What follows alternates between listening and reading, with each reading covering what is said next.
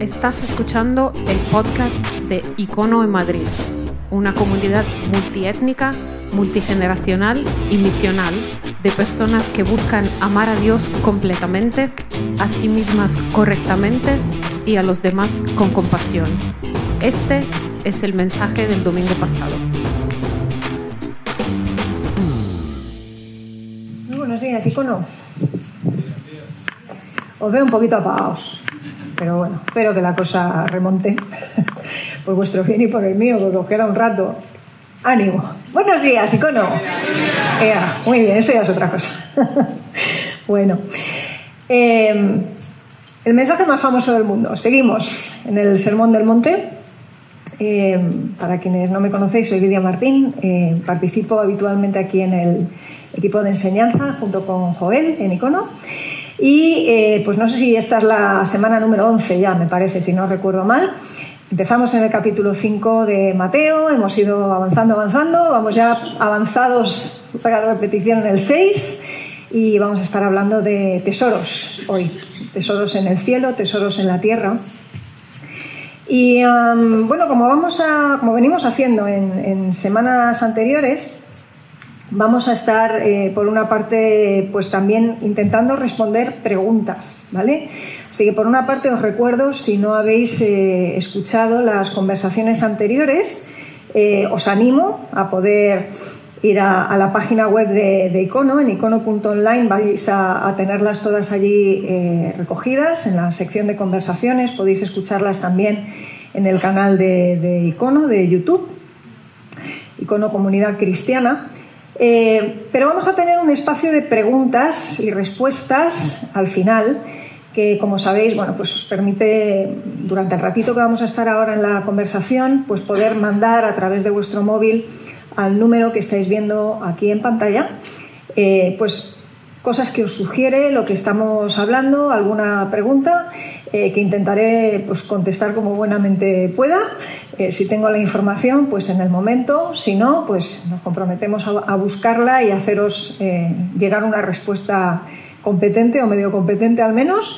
Y la cosa es convertir esto un poco más en algo interactivo, que no sea simplemente bueno, pues venir y, escuchar, sino que podáis también participar. Eso sí, siempre os animamos, en la medida de lo posible, a que por favor podáis eh, mandarlo a lo largo de, la conversación, más bien hacia la mitad, un poquito más como máximo, para que lo puedan procesar también aquí en producción y que se pueda eh, volcar luego en la pantalla y todo esto. Tiene un pequeño proceso, pero ese proceso pues es necesario que, que lo podamos cumplir, ¿vale? Técnicamente, pues estamos un poco limitados en ese sentido, así que os animamos a hacerlo de esa manera. Um, dame un segundito porque quiero poner en, marcha algunas, algunas cosas para que nos podamos organizar lo mejor posible, también el tiempo. Y eh, vamos a irnos a nuestro texto que se encuentra en Mateo capítulo 6. Vamos a leer un par de versículos. Un momento y están en el capítulo 6, como digo, versículos 19 al 21. Lo vais a tener en pantalla también, así que lo vais a poder seguir. Dice, no os hagáis tesoros en la tierra, donde la polilla y el orín corrompen, y donde los ladrones minan y hurtan sino haceros tesoros en el cielo, donde ni la polilla ni el orín corrompen y donde ladrones no minan ni hurtan. Porque donde esté vuestro tesoro, allí estará también vuestro corazón. Es un texto cortito, pero un texto, pues, por cortito también yo creo que muy contundente, ¿no? Eh, por una parte, nos vamos a detener en hacer un poco de revisión así a vista de pájaro, digamos que voy a dividir la conversación en dos grandes partes. Una primera, como digo, en esa vista de pájaro, pues ver de qué está hablando Jesús. Eh, básicamente hay dos cuestiones ahí. Él está comparando eh, dos eh, tipos de tesoro. Y además, si os dais cuenta, tanto el versículo 19 como el 20 son prácticamente idénticos, solo que el uno es la antítesis del otro, pero en forma son prácticamente iguales. Y luego nos lleva a una segunda parte que habla o conecta, digamos, ese tipo de tesoro que estemos escogiendo con dónde va a estar también nuestro corazón ubicado. Eso lo vamos a ver en una primera parte y digo que va a ser algo, una lectura un poco más a vista de pájaro. Pero voy a querer en una segunda parte de la conversación que profundicemos un poco más sobre algo que ya Joel apuntó en las dos conversaciones anteriores eh, y que tiene que ver con ese tema de las recompensas. Recordáis que cuando hace un par de semanas estuvo hablando de todo el tema de la limosna, no tanto como lo que damos en forma de dinero, sino cualquier acto de misericordia que hacemos hacia los demás. Eh, Joel recordaba lo importante que es para los seres humanos en general eh, la, atención, ¿no? la, la, recompensa social, que se llama en psicología el refuerzo social, que hace que muchas de esas conductas simplemente se mantengan mientras son visibles, cosas que hacemos como para obtener o atraer, digamos, la atención sobre nosotros, pero que como muy bien explicaba él, pues eh, el Señor nos advierte, ¿no? Pues si eso es lo que estabais buscando, pues ya lo tenéis, pero no será la recompensa que Dios da en estos otros términos eh, de los que hablaba también. Y vais a ver que esto está muy conectado con lo que estamos viendo también en el texto de hoy.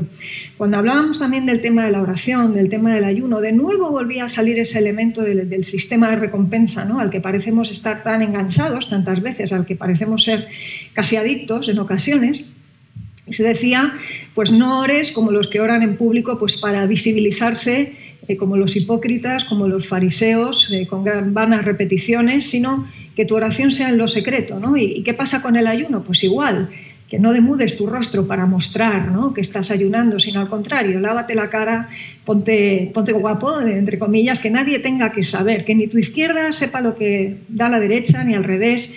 Y toda esta idea de la visibilización, de la ostentación con la que a veces eh, hacemos las cosas para que se vean, va a volver a salir de una manera muy clara, lo vamos a ver después en este tema de los tesoros, y vamos a poder profundizar, como digo, en ese sistema de, recompensas. ¿no? Así que eh, voy a tener especial interés, y creo que esto es importante conforme vamos avanzando en el mensaje, en el Sermón del Monte, que no perdamos de vista el contexto.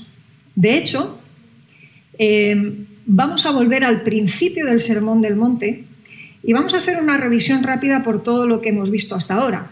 No os echéis a temblar, no voy a tardar más de 30 segundos en hacerlo, ¿vale? O sea, no voy a alargar mucho la, conversación. Pero sí que quiero hacerlo porque vais a ver que no se da puntada sin hilo. No hay ninguna de las cosas que estamos comentando que esté desconectada de todo lo anterior. Eh, todo lo que estamos viendo en el Sermón del Monte tiene una unidad, tiene un hilo conductor.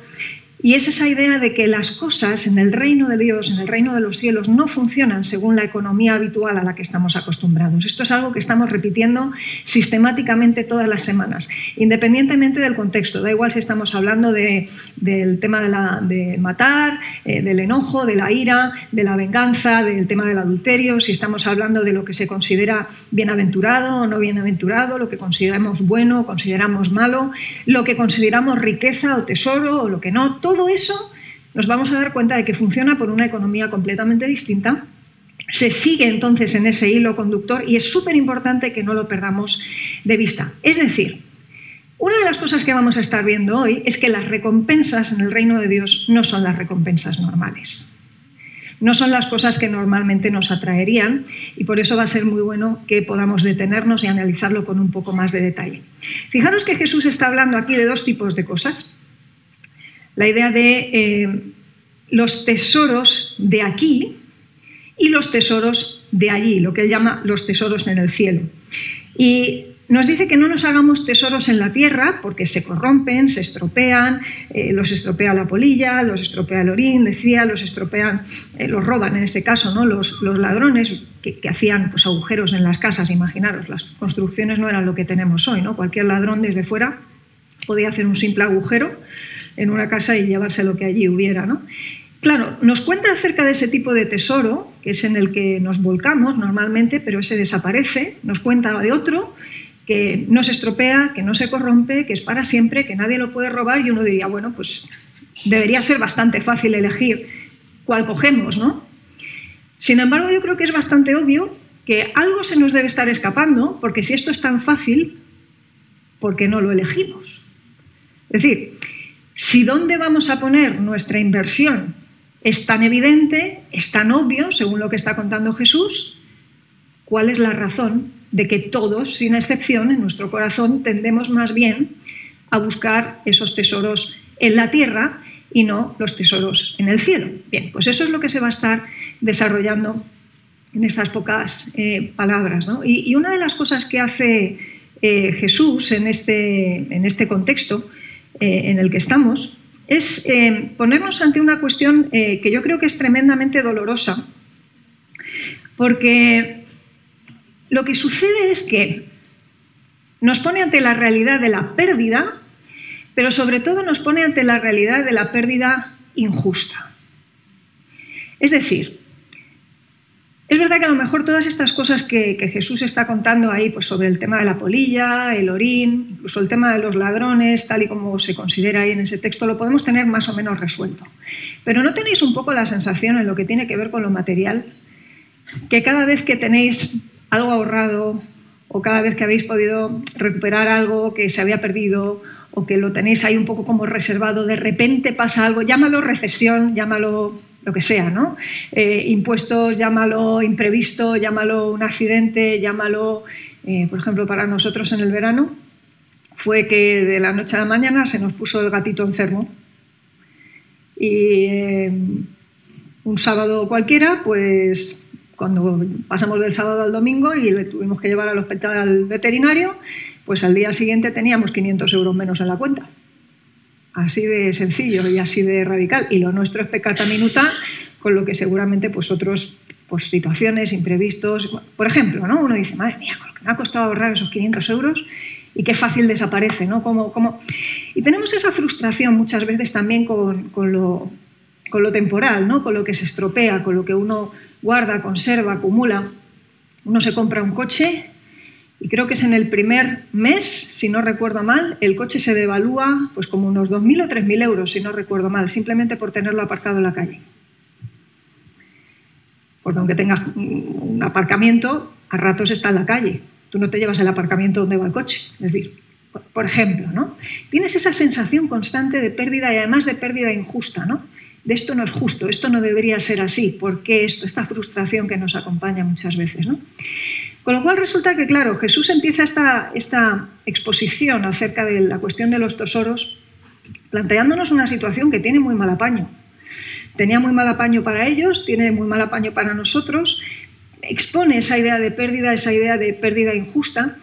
Y Job lo explicó también de una manera bastante clara en su momento.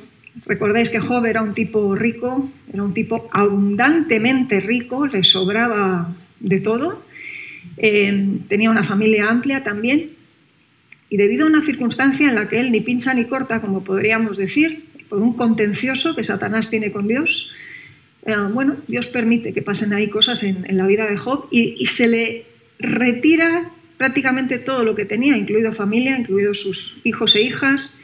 Y la reacción de Job eh, a mí me sigue pareciendo increíble, porque la, reacción, la, reacción, de Job no es la que yo hubiera tenido, os lo garantizo. Lo que Job expresa en ese momento es aquella famosa frase de Jehová dio, Jehová quitó, sea el nombre de Dios bendito, ¿no? Pero justo antes refleja esa idea de venimos desnudos y nos vamos desnudos, es decir, no nos podemos llevar ninguna de las cosas que atesoramos aquí. Y no solamente se dice esto, sino que además hay un, hay un cierre eh, en ese texto que podréis ver en pantalla en un momento, en el que, por cierto, dice, no atribuyó a Dios despropósito alguno con aquello que manifestaba. Es decir, podría haberle volcado a Dios todo tipo de cosas, eh, todo lo que tuviera pues, en el corazón, si es que su corazón estaba depositado en todo aquello que había perdido, la reacción de Job hubiera sido otra. Pero el caso de Job me, me gusta traerlo aquí en este momento, no solamente por esa realidad de la que él habla, de que venimos sin nada y no nos llevamos nada, sino porque Job es un ejemplo muy práctico de qué es lo que significa no tener el corazón puesto en el tesoro que tenía. De hecho, se puede permitir incluso perderlo y aún así bendecir a Dios en ello. Cuando vemos el desarrollo del libro de Job, y no nos vamos a detener hoy, evidentemente, una de las cosas que descubrimos es que a lo que Job tenía terror no era a perder posesiones, ni siquiera a perder a la familia, que la perdió, incluida su mujer, por otras razones, lo que Job temía era perder, haber perdido el favor de Dios. A lo que él tenía pavor era a no estar en la línea sintonizado con Dios, que Dios de alguna manera se hubiera apartado de él, que no quisiera tener relación con él. Y eso era lo que le aterrorizaba. El corazón de Job no estaba puesto en los tesoros de aquí, estaba puesto en los tesoros de allí. En una vida como esta, entonces, en la que venimos desnudos y nos vamos desnudos, pero sin embargo tenemos un número de años que tenemos que vivir aquí y, bueno, pues tenemos que, desarrollarnos aquí, tenemos que avanzar aquí y crecer aquí. ¿Dónde invertimos entonces? Es decir, si no nos vamos a poder llevar nada, ¿cómo llamarlo inversión siquiera? En todo caso, no será un gasto, es decir, no es algo en lo que estamos metiendo y metiendo y metiendo y de manera injusta, finalmente aquello se va a perder. Sería bastante fácil ¿no? terminar pensando en esos términos. Sin embargo, Jesús hace una invitación muy clara y muy directa aquí, en la línea de, claro que hay un sitio donde invertir. Puedes elegir invertir aquí o puedes elegir invertir allí. Y claro, desde esa economía textual que tiene la Biblia, que nos dice pues, cosas lapidarias, pero no nos da mucha más información a veces y uno se tiene que imaginar, ¿vale? Pero ¿de qué van esos tesoros en el cielo? Jesús no lo explica aquí. Solo nos dice que no se corrompen, que no se estropean. Bueno, Jesús, ¿me puedes dar un poquito más de información? claro, porque al final lo que me estás hablando es de que yo invierta mi vida en el sitio correcto. O sea, ya que voy a invertir, cuéntame algo, ¿no? Jesús más bien da información de lo que se estropea. Nos cuenta que no hay cosa, digamos, que se vaya a librar del deterioro que, va a producirse aquí, porque al final efectivamente todo va a pasar, todo va a desaparecer. Sabéis que tengo una cierta inclinación cuando leo ciertos textos a hacer pequeños paréntesis para intentar eh, hacer una llamada de atención sobre ¿Cómo podríamos malentender los textos desde el punto de vista legalista? Es algo que me preocupa, ¿no? Porque muchas veces noto esto. De hecho, me preocupa porque muchas veces lo veo en la consulta, por ejemplo. Sabéis que soy psicóloga de profesión, muchas personas llegan a la consulta, gente que, son creyentes y que tienen sus luchas, y muchas veces cuando están en sus luchas de fe, te das cuenta de cuáles son los conceptos que normalmente llevan eh, mal y muchas veces son por eh, interpretaciones excesivamente textuales de algunos versículos. Y esas eh, interpretaciones legalistas, a veces, por ejemplo, cuando se leen estos textos que estamos viendo hoy, llevan a la gente a argumentar, por ejemplo, pues que Jesús o Dios eh, prohíbe tener posesiones, eh, que prohíbe la propiedad privada, que prohíbe tener un seguro de vida. Yo he escuchado cosas de estas. No sé si vosotros. Igual es que yo tengo una ventanita al mundo un poco negra, oscura, ¿no? Con esto de la consulta. Pero escucho cosas de este tipo, ¿no? Pues a mí es que me ha dicho el pastor que tener un seguro de vida es no tener fe. A ver, un seguro de vida es un plan de ahorro obligado, básicamente, ¿vale? Y por cierto, si nos vamos a Proverbios capítulo 6, donde se nos habla de las hormigas, se las ensalza precisamente por hacer acopio y despensa para el invierno. Igual es que no tenemos la misma Biblia. O si nos vamos a las cartas de Pablo, por ejemplo, a Timoteo, se anima a los creyentes, para que no sean peores que los incrédulos, a hacer provisión para sus casas. Igual tampoco tenemos la misma Biblia, pero lo digo porque a veces desde esas lecturas legalistas interpretamos este texto como vamos a criticar al que tiene, al que tiene pues eso, un buen trabajo, una buena cuenta corriente, no se puede ser cristiano y rico a la vez y cosas de este estilo. No, no es de lo que está hablando el texto, obviaría que lo, que lo dijera, pero lo voy a decir por si acaso, ¿vale? por aquello de que no, no lo malentendamos de partida. No es de eso de lo que Jesús está hablando ahí. De lo que Jesús está hablando aquí es de cuidado con todas estas cosas que nos llevan a vivir de una manera em, avara, materialista, con el corazón, el tesoro en el sitio incorrecto. Estas cosas que nos llevan a vivir de una manera opulenta para que se nos vea, para visibilizar también lo que se tiene, porque cuántas veces nuestra identidad no solamente está basada en el hacer, que ya estaría mal en un sentido, porque no somos lo que hacemos, somos lo que somos. Dios nos ha hecho como somos, nos ha equivocado con nosotros, luego está lo que hacemos y luego está lo que tenemos. Y cuando esto no lo entendemos bien, muchas personas desarrollan su identidad, su autoestima, en base a lo que tienen, a cuál es el dispositivo móvil que llevan en la mano o cuál es el coche que conducen. ¿No tenéis la sensación cuando vais conduciendo de que para algunos el coche es la extensión de su personalidad? Yo tengo una serie de teorías psicológicas también sobre el tema del coche, ¿vale? Lo siento por los que tengáis BMWs, Golf, Hyundai Coupés de hace unos cuantos años ya o tal. Eh, tengo una serie de teorías en función de, cómo veo luego que la gente te adelanta, conduce y está. Pero eso para otro día. La cuestión, muchas veces estas cosas son un poco como la extensión ¿no? de, nuestra personalidad. Y creo que Jesús está hablando más bien de, de qué tipo de, de fantasías de seguridad a veces incluso ¿no? nos componemos en nuestra cabeza. ¿Qué son los tesoros en el cielo, en definitiva, de los que él está hablando? Lo vais a ver en pantalla. Tesoros en el cielo son todas estas cosas que, hacemos eh, aquí, pero que tienen una trascendencia allí, que nos proyectan hacia algo más y que no alimentan esa fantasía de que soy lo que tengo y que además lo que tengo es lo que me da seguridad, lo que me permite estar tranquilo por la noche. Jesús se está metiendo como suele cuando habla con estas cosas al fondo de la cuestión. Recordáis que, bueno, la última vez que, estuve llevando la conversación estuve hablando sobre el tema del enojo, de la ira, en ese contexto del no matarás.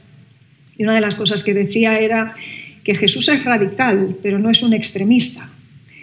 Por eso digo, lo que Jesús no dice es no a la propiedad privada, no a tal, no, eso sería irnos a los extremos, pero Jesús es radical en el sentido de que va a la raíz de las cosas. Y en este caso, ir a la raíz del asunto de los tesoros tiene que ver con quién crees tú, quién creo yo que me salva en los momentos complicados. Es decir, ¿dónde tengo yo depositada la confianza? ¿En el tesoro que tengo aquí? O me importa poco el tesoro que tengo aquí porque yo en el que estoy invirtiendo es en el que me va a dar rentas allí. Y Jesús, digo, se va al meollo de la cuestión y yo creo que ahí nos toca el corazón a todos en un sentido, porque todos y cada uno de nosotros, incluso aunque no estemos hablando de dinero, aunque no estemos hablando de cuenta corriente, aunque no estamos hablando de, ropajes como era en aquel tiempo, o de tapices, o de comida, por ejemplo, yo qué sé, pues cosas que incluso la gente escondía debajo de la tierra para mantenerla en oculto y que se lo comían los gusanos, cualquiera de esas cosas, lo que quiera que sea que atesores, en el fondo tú y yo lo consideramos salvadores funcionales. Es decir, es aquello en lo que tantas veces descansamos precisamente para estar tranquilos, o sea, para, para no tener que depender de sí, esa provisión que Dios me promete, pero que no veo. O sea, que es que siendo muy honestos, incluso los que vivimos por fe, seguimos queriendo vivir por vista. O sea, a mí lo de la fe me parece muy bien, pero yo lo que voy a comer luego, ¿qué es? Y a ver, ninguno de nosotros creo nos estamos preocupando especialmente porque vamos a comer luego, más allá de si nos va a gustar más comer blanco o negro. Pero esas otras preocupaciones ya, pero, pero mis hijos en qué van a trabajar con la que está cayendo. ¿Me voy o no me voy a poder ir de vacaciones? Yo necesito descansar, yo no puedo más. ¿Voy o no voy a poder tener trabajo? Oye, y si se van agotando los ahorros, y si la luz sigue al, precio que está, y si el gas sigue al precio que está, y si las hipotecas siguen subiendo, ¿qué va a pasar? ¿Hacia dónde vamos? Hay que ahorrar. Y está bien ahorrar, ¿eh? O sea, quiero decir, esto es un poco lo que decíamos antes del tema de la hormiga, el tema de hacer provisión para casa, y está bien. Eso significa ser diligentes. La palabra diligente aparece muchas veces en la Biblia, es algo que se promueve, el ser diligente. Pero en ningún caso se nos mueve ni se nos permite depositar nuestra confianza de facto en nada que no sea la provisión del Señor mismo. Y eso no significa que entonces de repente quemamos todos los billetes de euro que encontremos porque de esa manera sí que confiamos en el Señor. No es el Señor el que nos da la provisión en forma de dinero, en forma de trabajo, en forma de personas, en forma de recursos médicos, en forma de todo eso. Eso de nuevo sería irnos a los extremos. Pero si nos vamos a la raíz, si nos vamos al fondo del asunto, Salvador funcional es al final todas esas cosas en las que depositamos nuestra confianza en vez de depositarla en quien verdaderamente nos salva. Solemos decir que Jesús quiere ser nuestro Salvador y nuestro Señor, y que la parte que nos cuesta más suele ser la del señorío de Cristo, el someterlo todo a su gobierno, pero creo que en estas cosas también descubrimos que nos cuesta mucho someternos a su salvación, no solamente a su señorío. Así que el engaño de los salvadores funcionales, ¿cuál es? Pues el tener el corazón en el sitio inadecuado, el terminar pensando que quien nos salva sistemáticamente es otra cosa, es otra persona. Y son muchos los tipos de salvadores funcionales que se nos podrían pasar por la mente. Yo ahora mencionaré alguno. Un salvador funcional, lo vas a ver ahora en pantalla, es todo eso, entonces, en definitiva, podéis eh, verlo ahora, que en lo que depositamos nuestra confianza en vez de depositarla en quien se ha comprometido con nosotros, lo ha prometido, lo ha jurado, lo ha jurado por su nombre, por triplicado, como nos dice Hebreos, a ser quien nos sostiene, quien nos cuida, quien nos mantiene. Salvadores funcionales, suena un poco raro, pero por ejemplo, las riquezas, muy evidente, ¿no? Lo estamos comentando aquí. Al final, el depositar nuestra confianza en los tesoros que tenemos aquí, en lo inmediato, ¿no? Lo que se puede eh, usar para comprar. Por ejemplo, lo más evidente es el dinero, ¿no? es una de las maneras en las que la gente deposita confianza, pero hay otras cosas. Por ejemplo, ¿cuánta gente depende en su día a día, por ejemplo, de las relaciones? Cada vez hay más dependencias emocionales, más expresiones en términos de, pero es que si, si esta relación se rompe, yo me muero.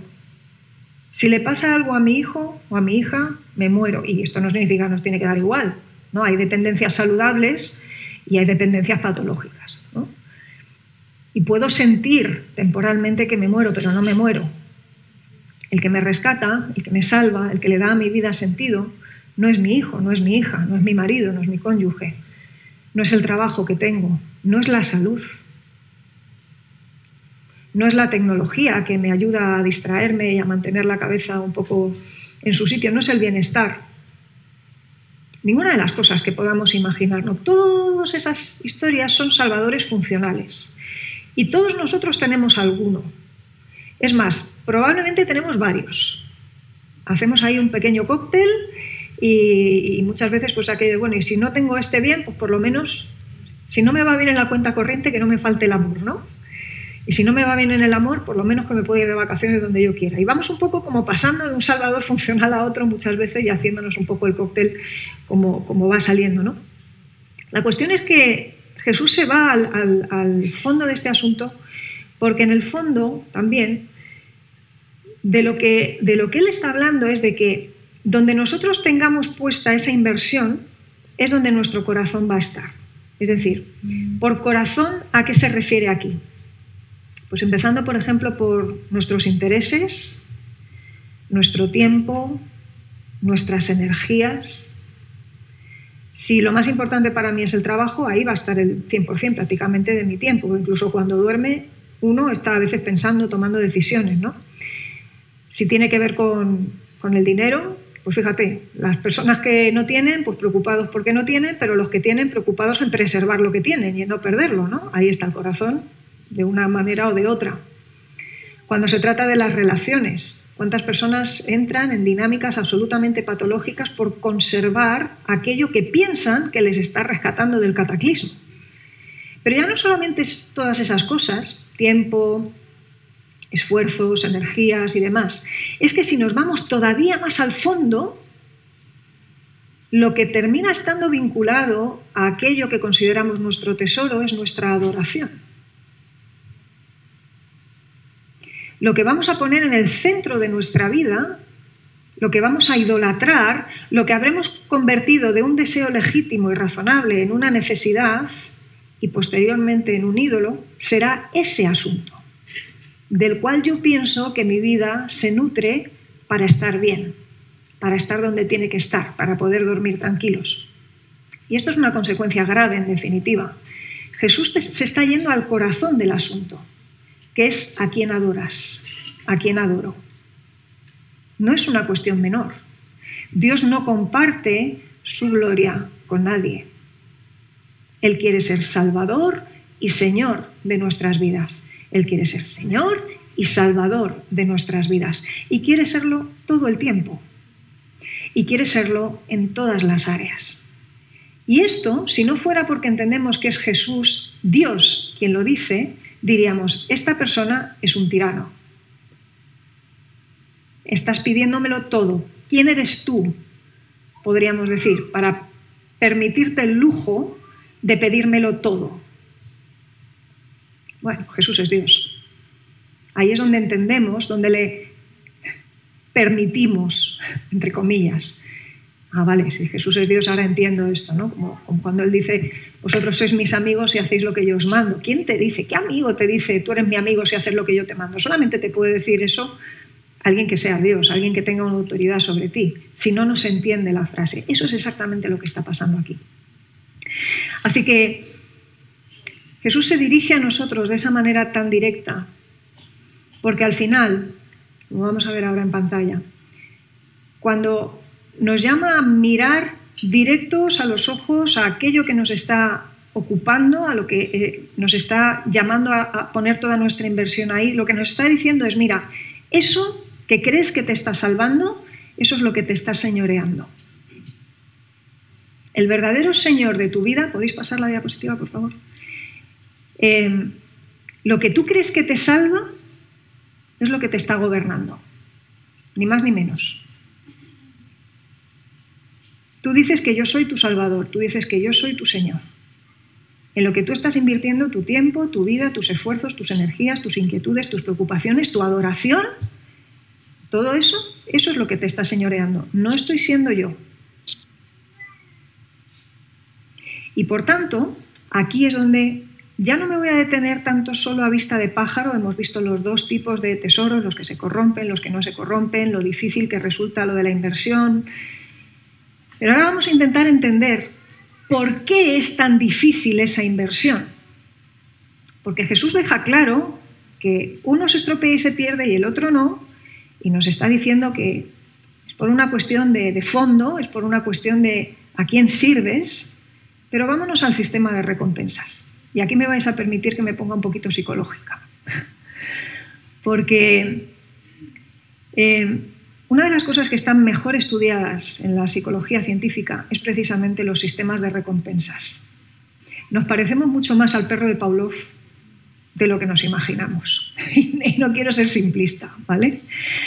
Pero si recordáis, cuando Joel hablaba en semanas anteriores de lo que significa la idea de recompensa, lo que llamamos en psicología reforzadores, refuerzos, habéis oído mucho de refuerzo positivo, refuerzo negativo, ¿verdad? Bueno, una recompensa, un refuerzo, es una consecuencia que se aplica sobre un comportamiento que hace que ese comportamiento sea mucho más fácilmente repetible la próxima vez, ¿vale?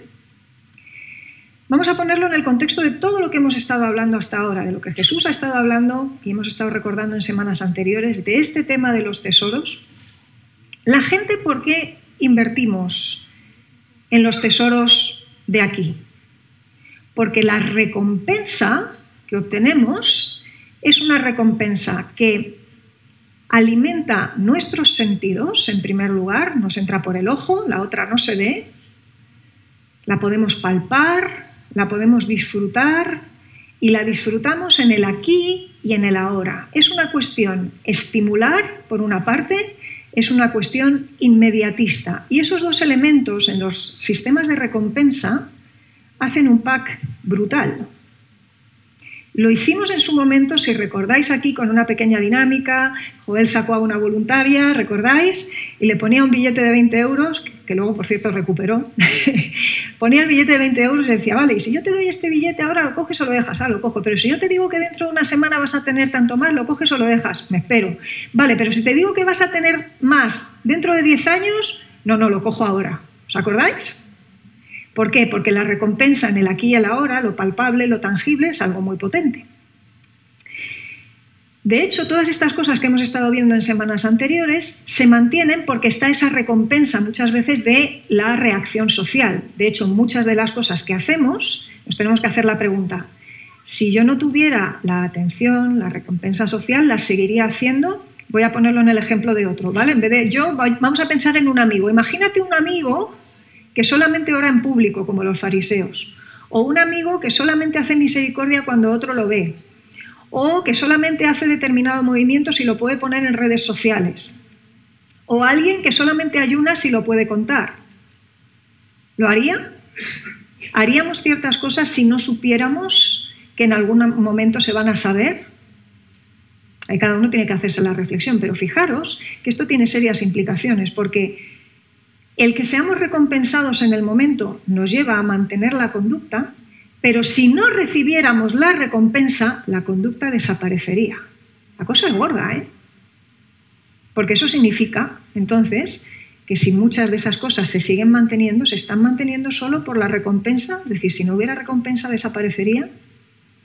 Pero voy a ir más allá.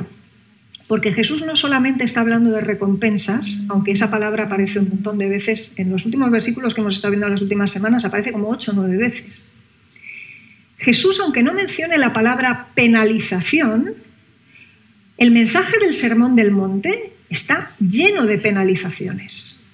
Lo vamos a ver en un momento y de hecho os voy a desgranar qué es lo que nos ofrece el mundo, qué es lo que nos ofrecen los tesoros en la tierra ¿Y qué es lo que nos ofrecen los tesoros en el cielo? Pero ¿qué es lo que nos quitan los tesoros en el cielo?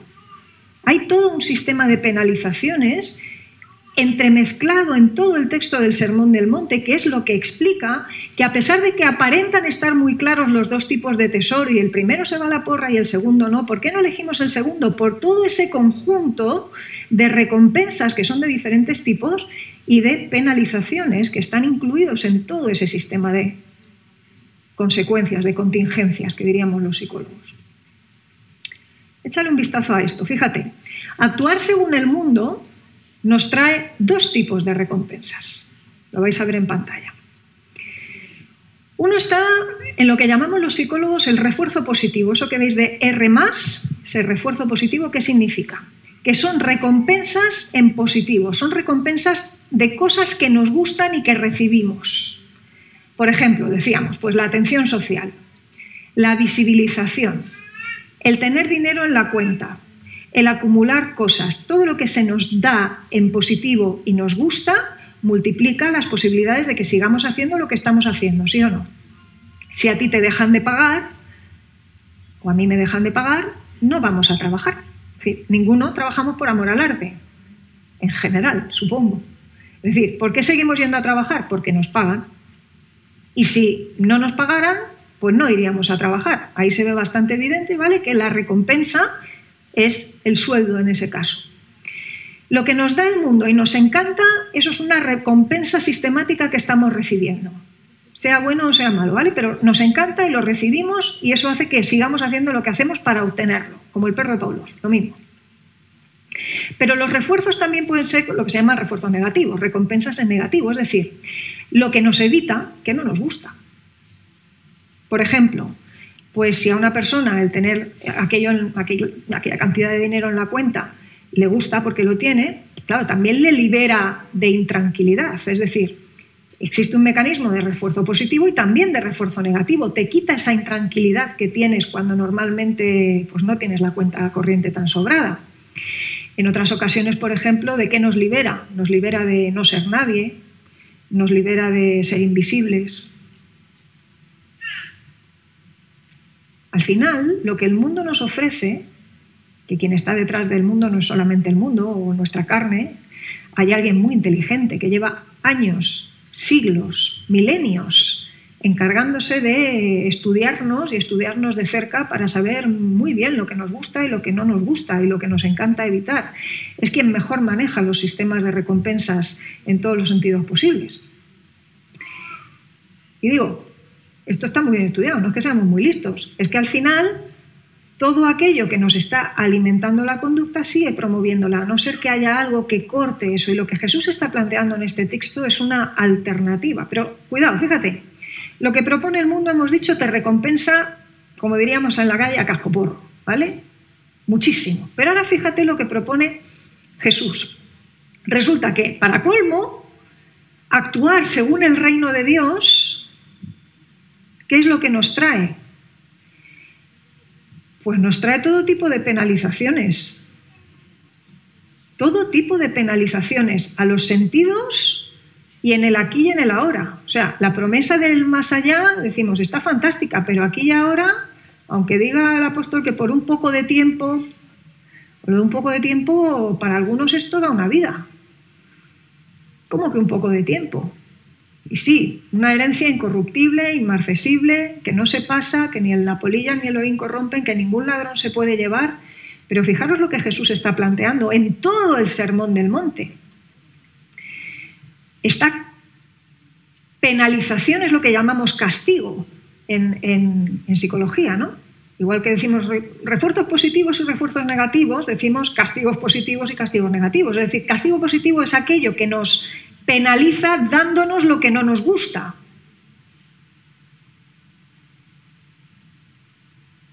Desprecio, golpes, si te han dado en una mejilla pones la otra, o sea, por duplicado.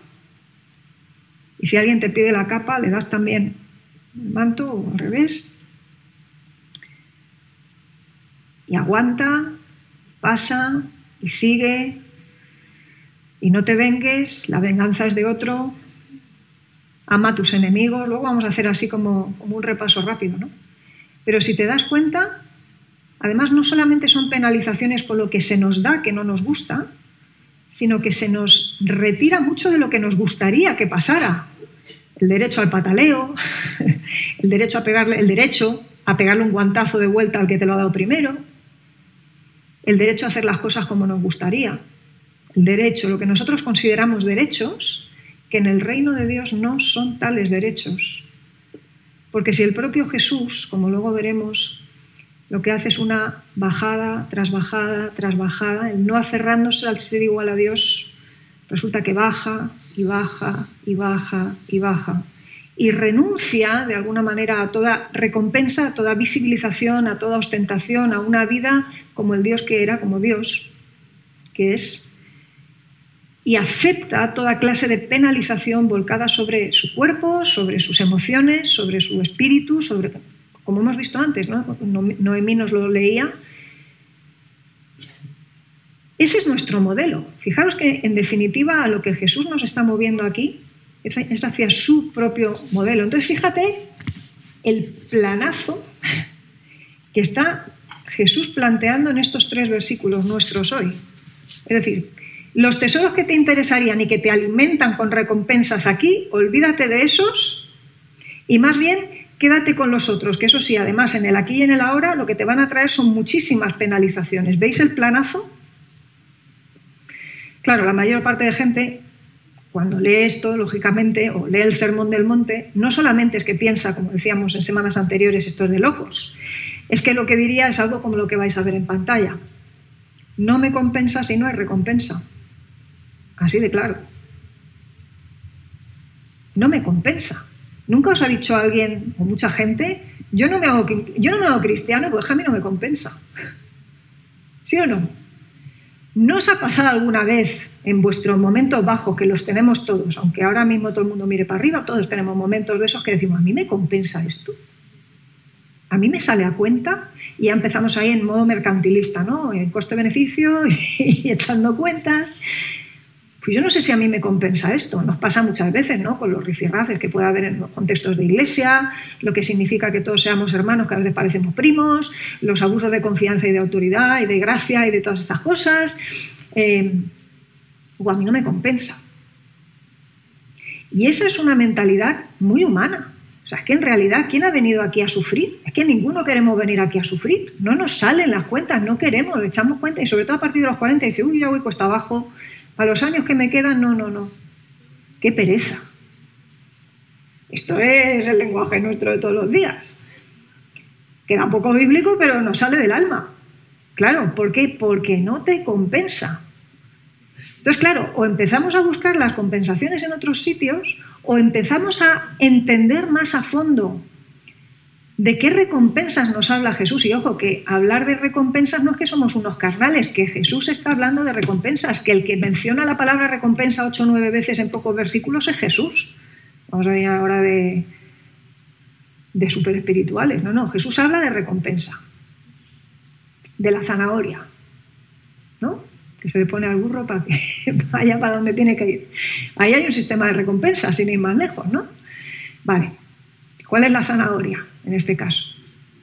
Jesús nos lo cuenta en economía textual, pero que se complementa con la intertextualidad bíblica que se llama, ¿no? el verlo desde la panorámica completa de lo que el texto nos habla. Y de este tema de las riquezas nos habla Efesios, nos habla el apóstol Pablo en varias ocasiones, nos habla el apóstol Pedro también en sus cartas. Hacemos ese recorrido del inicio del Sermón del Monte hasta aquí en 30 segundos para ver rápidamente el sistema de recompensas. ¿Os ha la curiosidad? Vale. Preparémonos.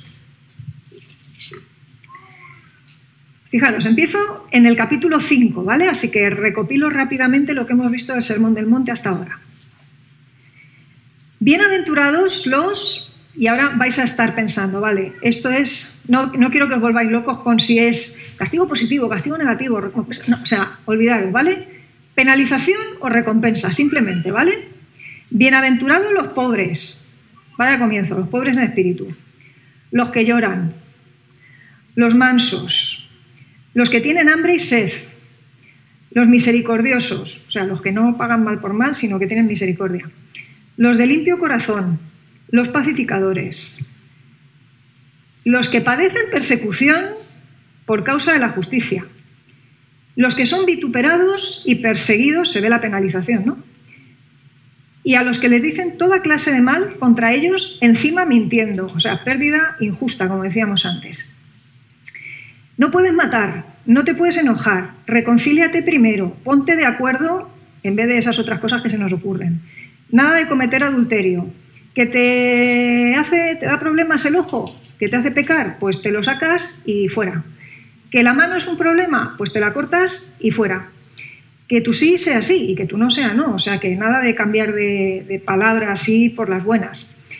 Eh, no resistir al malo, poner la otra mejilla, o sea que si te pone que a la derecha, pues le das la izquierda también, que si te pide la túnica le das la capa, que si te pide una milla, pues vas con el dos, y si te pide alguien le das, y amas a tu prójimo, y amas al enemigo, los bendices, oras por ellos, te guardas de hacer tu justicia, dejas que sea Dios el que intervenga, que tu izquierda no sepa lo que hace tu derecha ni al revés, y si vas a orar, entras en tu aposento y cierras la puerta y que no te vea nadie Estás ayunando, unges tu cabeza, te lavas la cara y no muestras a nadie lo que está pasando.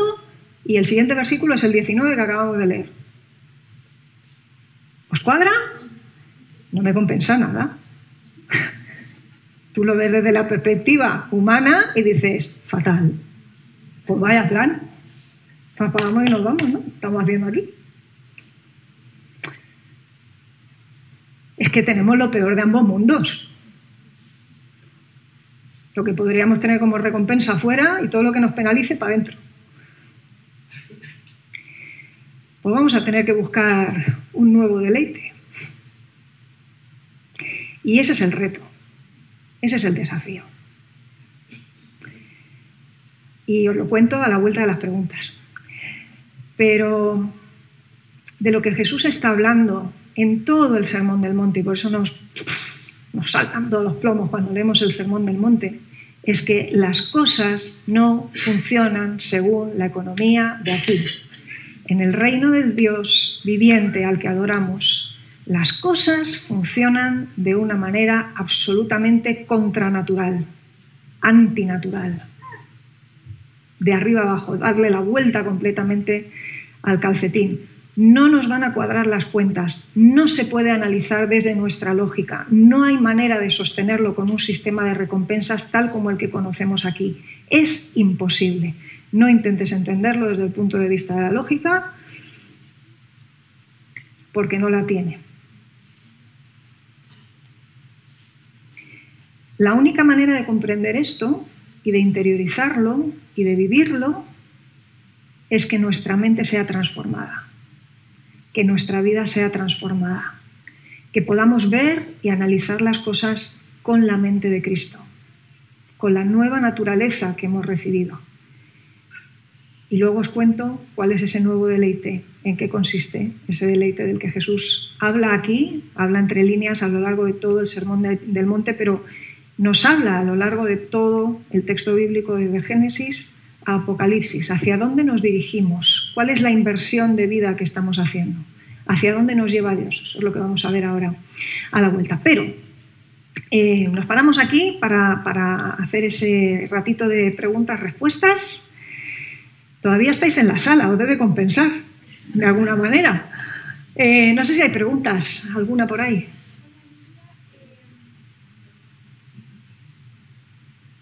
Igual no funciona el micro, no se oye, ¿no? Bueno, ahí con voz potente, a ver qué tal.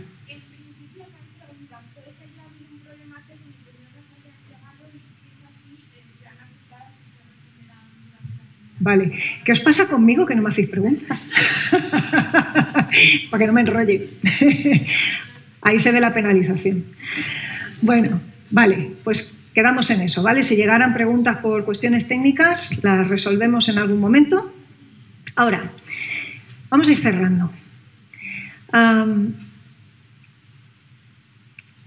estamos en Domingo de Ramos y es demasiado tentador para mí no eh, alinear lo que estoy contando con, el día que estamos eh, recordando, con lo que vamos a estar viviendo y pensando durante la semana. Es tentador no hacerlo. Lo tentador es eh, explicarlo, conectarlo, mejor dicho. Así que cedo a la tentación. Y lo quiero conectar porque em, el modelo de Jesús es un modelo en el que las recompensas en su vida aquí fueron ninguna, las penalizaciones fueron todas. Todos los domingos son domingos de resurrección para nosotros, pero se nos olvida a menudo que para que haya resurrección primero tiene que haber muerte. Y hablar de todas estas cosas sin apuntar a Cristo no tiene ningún sentido, porque en esta locura que es el Evangelio, no solamente el mensaje más famoso del mundo es locura, es que el Evangelio en sí mismo es locura para los que no creen, pero para los que creen, que es poder de Dios. Necesitamos apuntar a Cristo porque Él es las primicias de todo. Es las primicias en cuanto a muerte, en cuanto a resurrección. Y si no fuera por la resurrección de Jesús después de todo lo padecido, diríamos, pues no salió a cuenta. Ni, le salió a él, ni le saldría a ninguno de sus seguidores.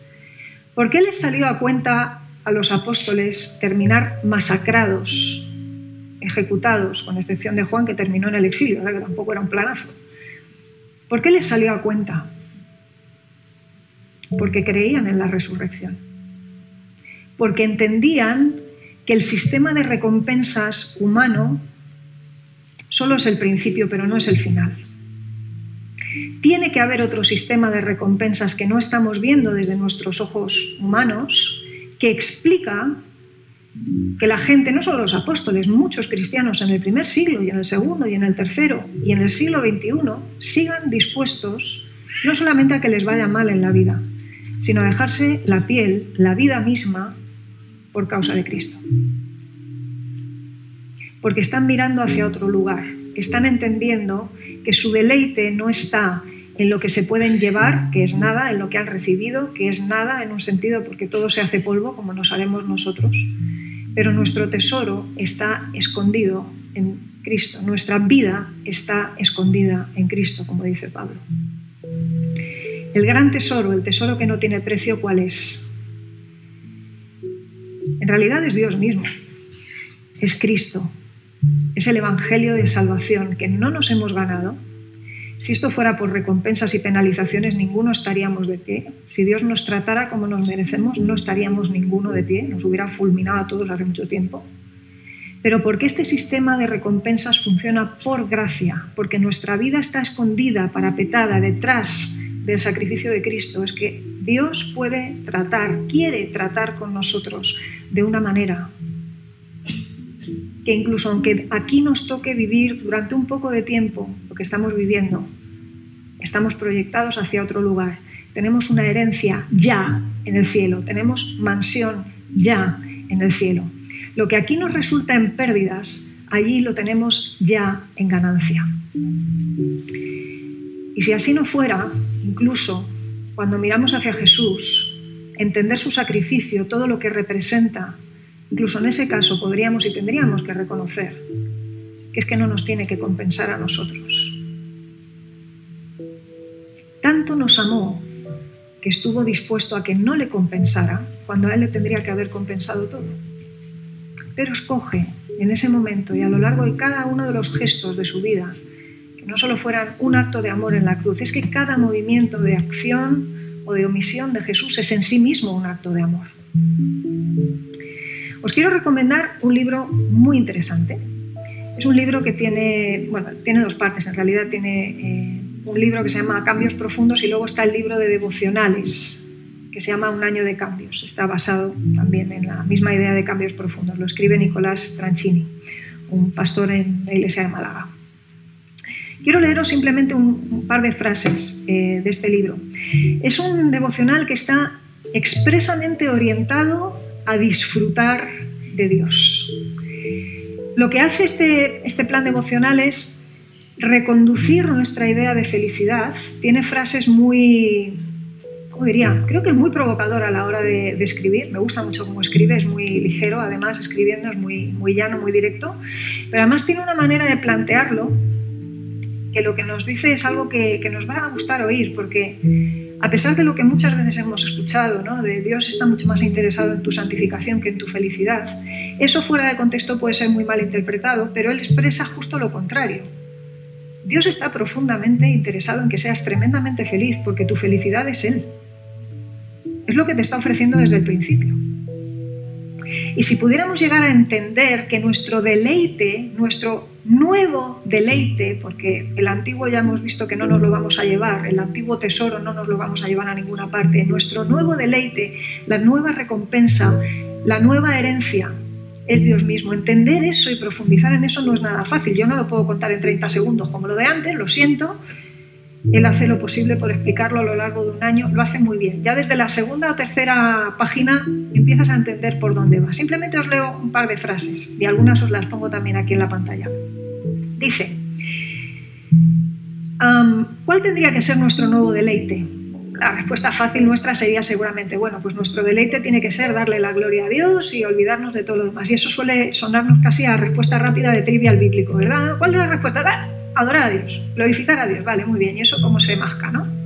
Pues aquí lo explica. ¿Qué implica glorificar a Dios? Que vivas la experiencia de mayor placer, y esto lo subraya y lo pone en negrita, que un ser humano podría llegar a aspirar. ¿Sabes algo? Tu problema y mi problema es el mismo que tenemos todos los hombres y mujeres que habitamos este suelo. No llegamos a entender el valor que tiene Dios. Si pudiéramos apreciar lo que se nos ofrece, disfrutar del mismísimo Dios del cielo, no dudaríamos de que amar a Dios es la mayor oferta de felicidad que alguien podría hacernos. Nuestro problema es un problema de gusto, es un problema de sentidos. Nuestras papilas gustativas no han desarrollado agrado por la persona de Dios. Es como si alguien me regalara a mí, que no me gusta el vino, una botella de Screaming Eagle Cabernet Sauvignon del 92 que cuesta casi medio millón de euros. ¿La encontraría agradable a mi paladar? No. ¿La probaría? Tampoco. ¿Qué haría con ella? No tengo claro, la vendería para comprarme otra cosa, dice él. Y eso es exactamente lo que hacemos con Dios. Lo cambiamos por placeres menores. ¿Por qué? Porque no llegamos a apreciar el valor de lo que nos ofrece. No tenemos desarrollado nuestro sentido del gusto por Él. No entendemos que vivir para glorificar a Dios, es decir, para disfrutarlo, es la máxima oferta de felicidad que el universo jamás podría ofrecernos. Y aquí viene la frase que tenéis ahí. Desde un punto de vista bíblico, buscar la gloria de Dios y buscar la felicidad son sinónimos. ¿Quién no quiere la felicidad? ¿Quién no estaba buscando felicidad con eso que el orín corrompe, que la polilla estropea, que el ladrón te puede robar? Lo que estamos buscando con todo lo que hacemos es felicidad. Cuando te comes un trozo de chocolate es felicidad lo que buscas. Y cuando no te lo comes para tener mejor cuerpo en el verano, es felicidad lo que buscas. Todo lo que haces y dejas de hacer lo haces buscando felicidad y yo también. Así que Cristo no nos pide, esa es la última frase, que renunciemos al anhelo de ser felices, que esto se ha dicho muchas veces en nuestro contexto cristiano, ¿no? Parece que querer la felicidad es pecado. Lo que Él me pide es que renuncie a encontrar mi felicidad en mis ídolos y que aprenda a encontrar mi mayor gozo en algo que tiene un valor incomparable, que es Él y su Evangelio. ¿Oramos?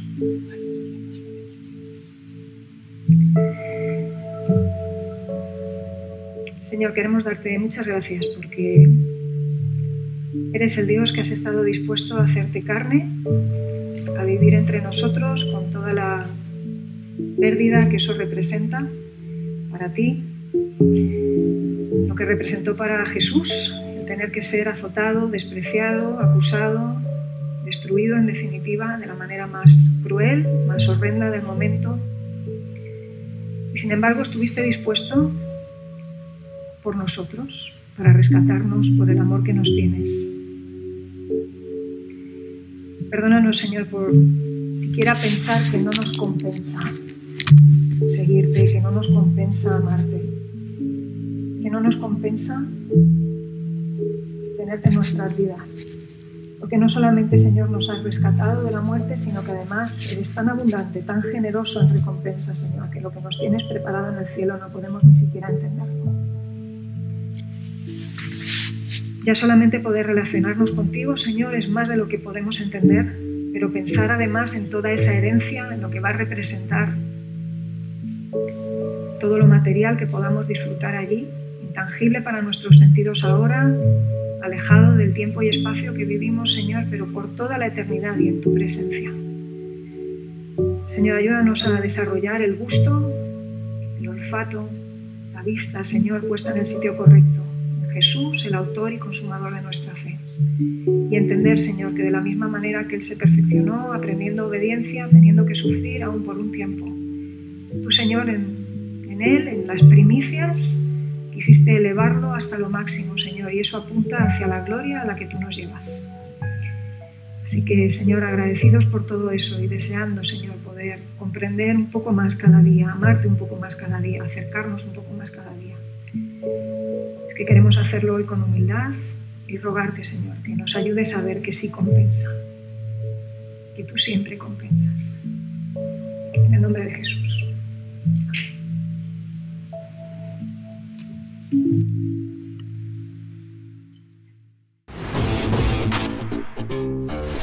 Gracias por escuchar estos recursos. Esperamos que te haya retado y motivado a vivir arriba, adentro y afuera.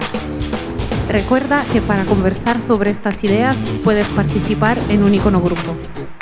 Pásate por nuestra página web y encuentra más información icono.online.